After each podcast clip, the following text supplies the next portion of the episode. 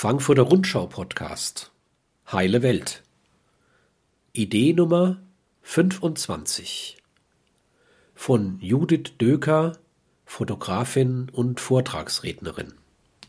Mit starkem Herzen die Welt verändern. Auch wenn Corona alles durcheinander wirbelt, der Weg der Erneuerung beginnt nicht mit Angst. Die Wende lässt sich nur mit Ruhe und innerem Frieden vollziehen. Wie jeden Morgen hieften Surai und ein junger Mann, den alle nur Boy nannten, einen großen Bottich mit Reis und einen Bottich mit dem Hülsefrüchtebrei Dahl in einen alten, ausrangierten Krankenwagen. Für mich war es der erste von insgesamt 28 Tagen, an denen ich die beiden Männer fotografisch begleitete, die den Ärmsten der Armen auf den Straßen Kalkuttas eine warme Mahlzeit bringen. Morgendlicher Nebel lag noch über der Stadt, und die sonst so verstopften Straßen waren leer. Bestimmt zwanzig Menschen warteten schon an der ersten Station auf uns. Jeder von ihnen bekam eine Kelle Reis, eine halbe Kelle Dahl und ein Glas Wasser. Dann ging es zügig weiter. Nächster Stopp war die Harrow Bridge. Ein paar Kühe bedienten sich gemächlich an einer Müllkippe. Unmittelbar daneben war eine Plane provisorisch an einer Mauer befestigt, die als Behausung diente. Dahinter lugte eine junge Frau hervor. Freudestrahlend kam sie auf uns zu und wechselte ein paar Worte auf Bengali mit den Männern. Mir gab sie durch eine Handbewegung zu verstehen, dass ich kurz warten solle. Sie verstand, sie verschwand hinter der Plane, griff ihr Baby und präsentierte mir den kleinen Jungen voller Stolz. Sorai und der Boy saßen schon im Auto und warteten auf mich. Warum hat denn die Frau nichts zu essen bekommen? fragte ich. Sie sagte, dass sie heute kein Essen braucht, antwortete Surai und fügte mit, fügte mit einem milden Lächeln hinzu, du wirst staunen, es gibt ein paar Leute hier auf unserer Route, die das Essen nur dann annehmen, wenn sie es auch wirklich brauchen. Ansonsten überlassen sie es denjenigen, für die der Teller Reis die einzige Mahlzeit am Tag ist. Seit dieser Fotoreise nach Kalkutta war ich in vielen Krisen und auch Kriegsgebieten unterwegs und habe Menschen porträtiert. Ich habe diejenigen gesehen, die ein Leuchten in den Augen haben, obwohl sie bitter arm sind. Ich habe die gesehen, die Vertrauen haben, obwohl es ihnen an fast allem fehlt. Und ich habe die gesehen, die kein Vertrauen haben und sich arm fühlen, obwohl sie so viel besitzen. Denn was unterscheidet die junge Mutter aus Kalkutta von einem Menschen in Mitteleuropa, der zu Zeiten von Corona Toilettenpapier hamstert? Die junge Frau aus Kalkutta handelt nicht aus Angst heraus. Sie spürt ihr Herz und vertraut darauf, dass sie zur rechten Zeit wieder eine Mahlzeit bekommen wird. Ein Mensch aber, der von der Sorge getrieben ist, dass ihm während der Zeit des Shutdowns das Toilettenpapier ausgeht, handelt aus einem Mangelbewusstsein heraus und damit aus der Angst. Und genau das ist das Problem. Unsere Welt krankt an der Angst, denn da, wo Angst ist, kann keine Liebe sein. Dieser Mangel an Liebe ist für die meisten von uns aber so selbstverständlich, dass es gar nicht weiter auffällt, es sei denn, er zeigt sich in einer extremen Form. Ansonsten bestimmt er unerkannt große Teile unseres Alltags und drückt sich durch Frust, Zweifel, Sorge, Unachtsamkeit, Unfreundlichkeit, Niedergeschlagenheit, Dumpfheit, Konkurrenzdenken, Leistungsdenken, Neid, Missgunst, Misstrauen, Verurteilung, Schuldzuweisung, Bewertung, Verteidigung, Egoismus, Gier, Ignoranz, Apathie und eben Angst aus. Jeder von uns kennt diese Zustände.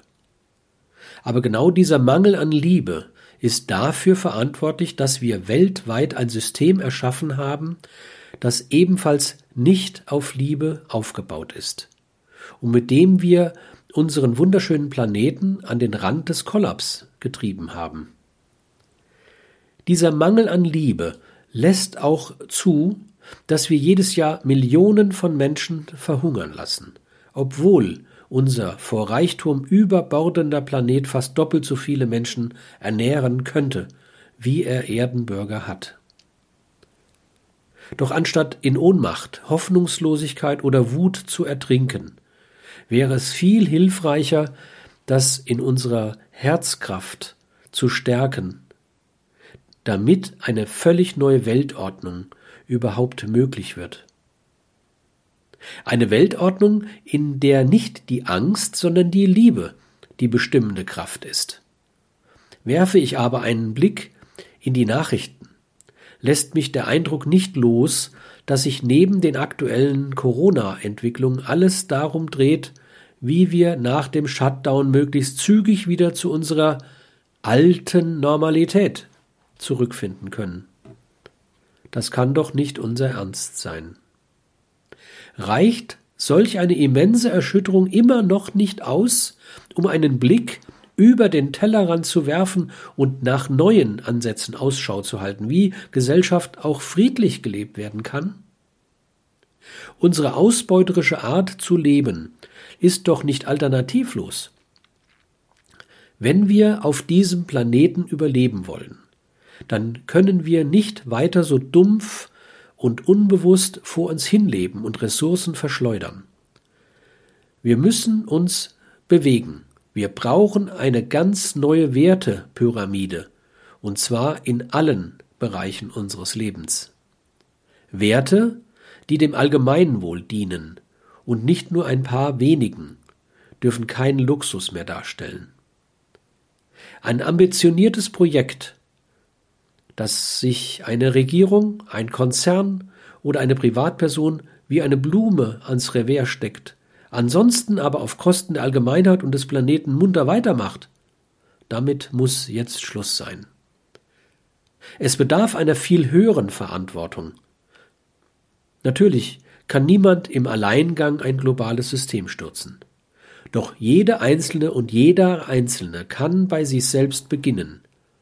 Etwas wirklich Neues wird aber nicht entstehen, indem wir unser Augenmerk lediglich auf unser Handeln im Außen richten und dann bestenfalls weniger shoppen, weniger fliegen, im Biomarkt einkaufen, auf Fleisch verzichten und so fort. Nein, damit ein neues Bewusstsein und damit ein ganz neues Gesellschaftssystem überhaupt entstehen kann, müssen wir unseren Blick erst einmal nach innen richten. Und das bedeutet Einatmen, ausatmen, Herz spüren.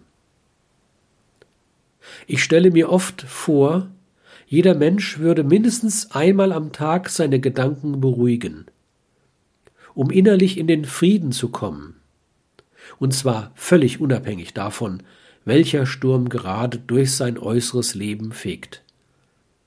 Ich stelle mir vor, jeder Mensch würde dafür sorgen, dass er mindestens einmal am Tag dieses warme Gefühl von Vertrauen in sich spürt.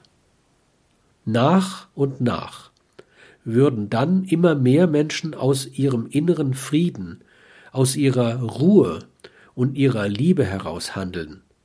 Die Welt wäre im Handumdrehen eine völlig andere. Solch ein Wandel ist möglich.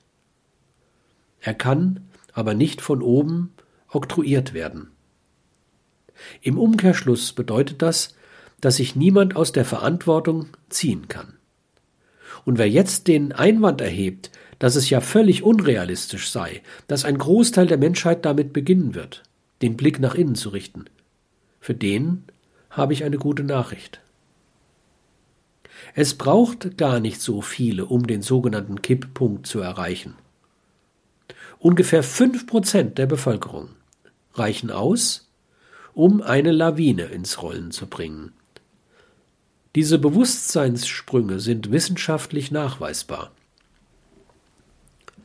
Hilfreich wäre auch, einen Blick über die Grenzen Europas zu werfen und von Menschen zu lernen, die nicht so sehr am Tropf des Kapitalismus hängen. Von Naturvölkern, von Bewohnern utopischer Gemeinschaften wie Auroville und Find Horn, von den innerlich Reichen wie der Frau aus Kalkutta, aber auch von Menschen, die am Rande der Gesellschaft leben und überhaupt nie die Möglichkeit hatten, an diesem verrückten Rennen von schneller, höher, weiter teilzunehmen und damit gar nicht der Illusion erlagen, ihre Freude, ihre Sicherheit oder gar ihren eigenen Wert an materiellen Dingen oder einer gesellschaftlichen Stellung festzumachen. Auf meinen Reisen bin ich immer wieder Menschen begegnet, denen es gelungen ist, selbst schwierigsten äußeren Lebensumständen innerlich etwas sehr Lichtvolles entgegenzusetzen. Was es dazu braucht, ist ein Herz, das stärker ist als alle Probleme. Durch das weltweite Drücken der Pause-Taste haben einige von uns ja schon einen kleinen Vorgeschmack darauf bekommen. Die gewaltigen Umbrüche, die damit verbundenen Ängste und die Isolation führen dazu, dass wir innerlich wieder enger zusammenrücken und mehr Solidarität empfinden. Das ist ein wunderbarer erster Schritt in eine gute Richtung. Aber er ist der Not geschuldet. Er ist ein Tropfen auf den heißen Stein im Vergleich zu dem, was möglich ist. Denn was hält uns davon ab, eine Welt aus der Fülle unserer Herzen zu erschaffen. Lasst uns doch eine Revolution in Gang setzen. Alles, was wir dazu tun müssen, ist, unser Herz zu öffnen. Jeden Tag ein Stückchen mehr. Und dann kann das geschehen, wonach wir uns doch alle im tiefsten Innern sehnen. Frieden, Glück und Liebe zu spüren und damit endlich wieder uns selbst. Dieser Beitrag wurde gesprochen von Erich Ruhl Badi. Alle Beiträge des Podcasts gibt es auch als Buch. Heile Welt erscheint im Frankfurter Sozietätsverlag. Es kostet 15 Euro.